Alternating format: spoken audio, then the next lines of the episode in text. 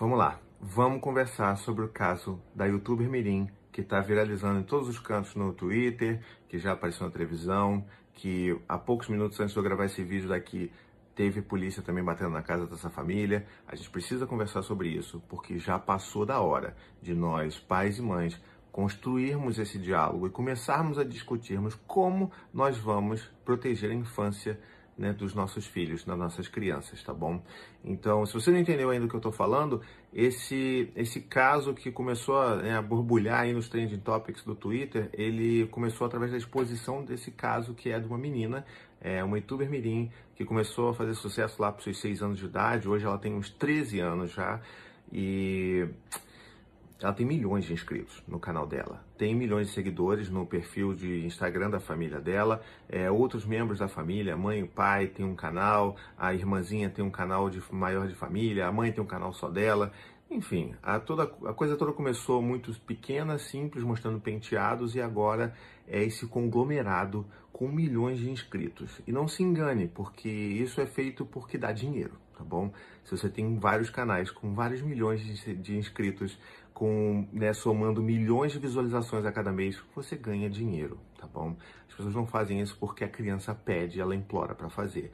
E quando isso tudo se torna uma fonte de dinheiro para aquela família, é óbvio que as coisas começam a sair do controle, como é o caso né, dessa situação que a gente está comentando aqui, onde essa menina sistematicamente é exposta, a vida dela inteira é exposta, ela é, né, enfim, exposta ao ridículo, ela é humilhada pela mãe, humilhada pelo pai, ela é colocada em situações de risco é, diversas, sabe? Então ela é e, e assim é, é uma coisa que é difícil para comentar porque é, um, é uma sabe é uma coisa é uma questão tão delicada que a gente deveria estar tá fazendo tipo sabe se você tivesse que escolher uma coisa na sua vida para ser a sua bandeira, para você levar para frente, isso deveria ser proteger as nossas crianças, proteger a inocência e a infância das nossas crianças. Não é isso que tem acontecido, tá bom? Principalmente nesse caso. E eu tô aqui ansioso para ver o, desfecho, o que, que vai acontecer com as investigações e conselho tutelar, porque de fato a gente tem um Estatuto da Criança e do Adolescente que não permite que nós exponhamos os nossos filhos ao ridículo, que coloquemos eles em situações de risco, e é isso que vem acontecendo rotineiramente com essa YouTube Mirim, fazendo desafios, levando ovada na cabeça, é, enfim, a mãe ridicularizando em vários vídeos, enfim, é, essa questão toda no Twitter surgiu porque foi feito um grande tópico no Twitter, colocando trechos de cada um desses vídeos onde essa criança era exposta dessa forma, onde aparecia claramente que ela não estava muito interessada em fazer um determinado tipo de conteúdo, seguir um tipo de roteiro pré-escrito e ela era obrigada a fazer é, quando olhava os olhares de reprovação de seus pais. Né? Então, assim, a coisa é bem grave, é bem grave mesmo.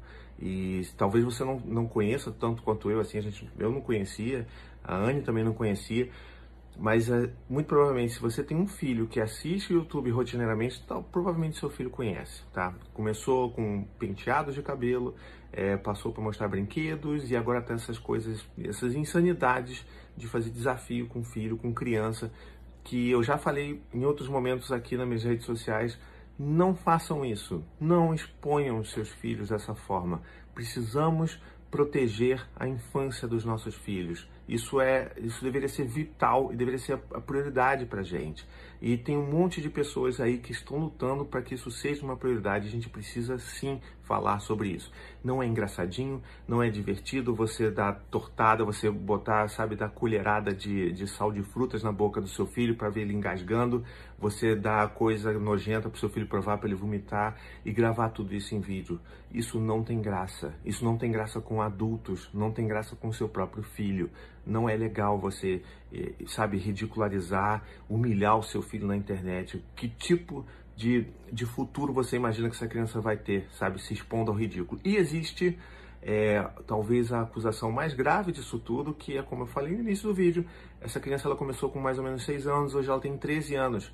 E por incrível que pareça, é, a forma como ela se porta, se veste, é, fala na frente das câmeras, o conteúdo que ela continua fazendo nos vídeos, guiado por sua família, continua sendo extremamente infantil. Ela se porta como uma criança mesmo na, aos 13 anos de idade. Mesmo ali na porta da adolescência, ela continua agindo dessa forma.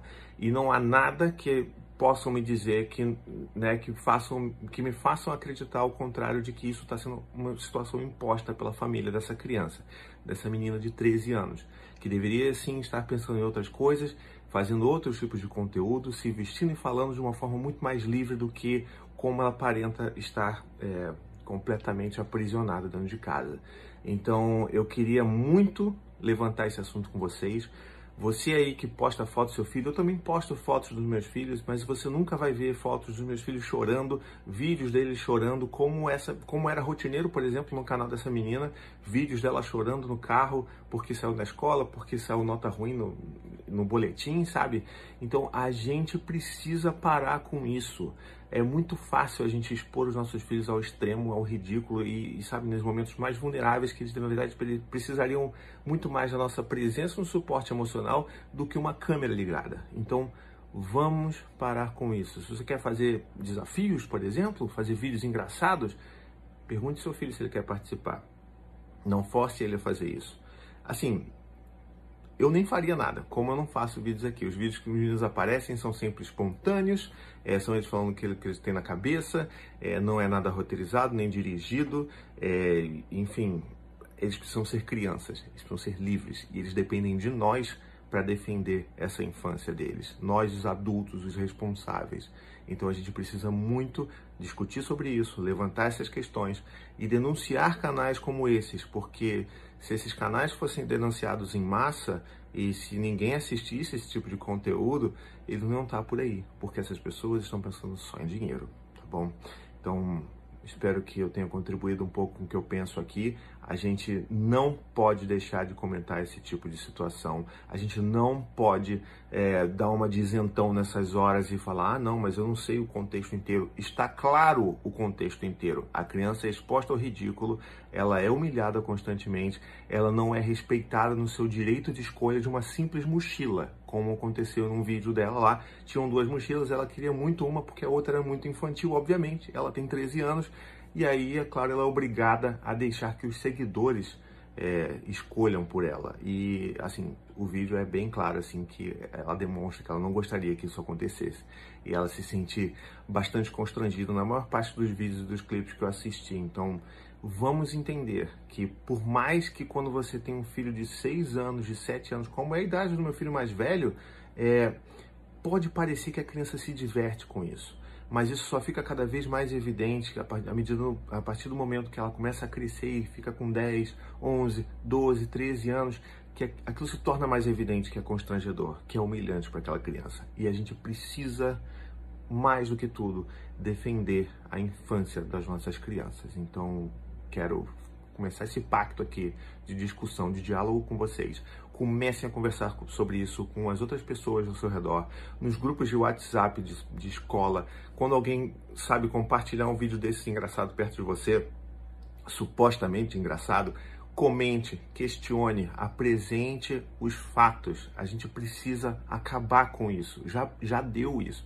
O YouTube tem tomado, inclusive, medidas para tentar conter esse tipo de abuso que está acontecendo, porque de fato explodiu isso ao longo dos últimos anos. E a gente vê que eles estão cortando monetização, estão diminuindo a monetização, não estão oferecendo para todos os patrocinadores é, esse tipo de vídeo, desabilitaram conteúdos da maioria desses vídeos mas ainda assim, essas pessoas ganham dinheiro. Elas tiveram uma queda na, na, entrada de dinheiro delas, mas elas ainda ganham muito dinheiro. Quando a gente fala de milhões de visualizações por mês em uma rede de canais. Então, a gente precisa fazer a nossa parte, a gente precisa falar sobre isso, a gente precisa conscientizar as pessoas, a gente precisa denunciar, tá bom? Então, Espero que você tenha gostado desse vídeo. Se você compartilha disso comigo, divide esse vídeo, essa sua opinião com outras pessoas. Vamos promover esse diálogo, porque ele é urgente. To the 25 senators who just voted against U.S. veterans and their families, you flip-flopped, voted no on the Honoring Our Pact Act. You know it provides medical help to vets, makes amends to veteran families who lost children to recklessness.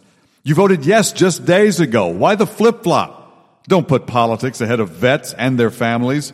To everyone listening, contact your United States senators today. Demand they vote yes. Make the Honoring Our Pact Act law now. Paid for by SO.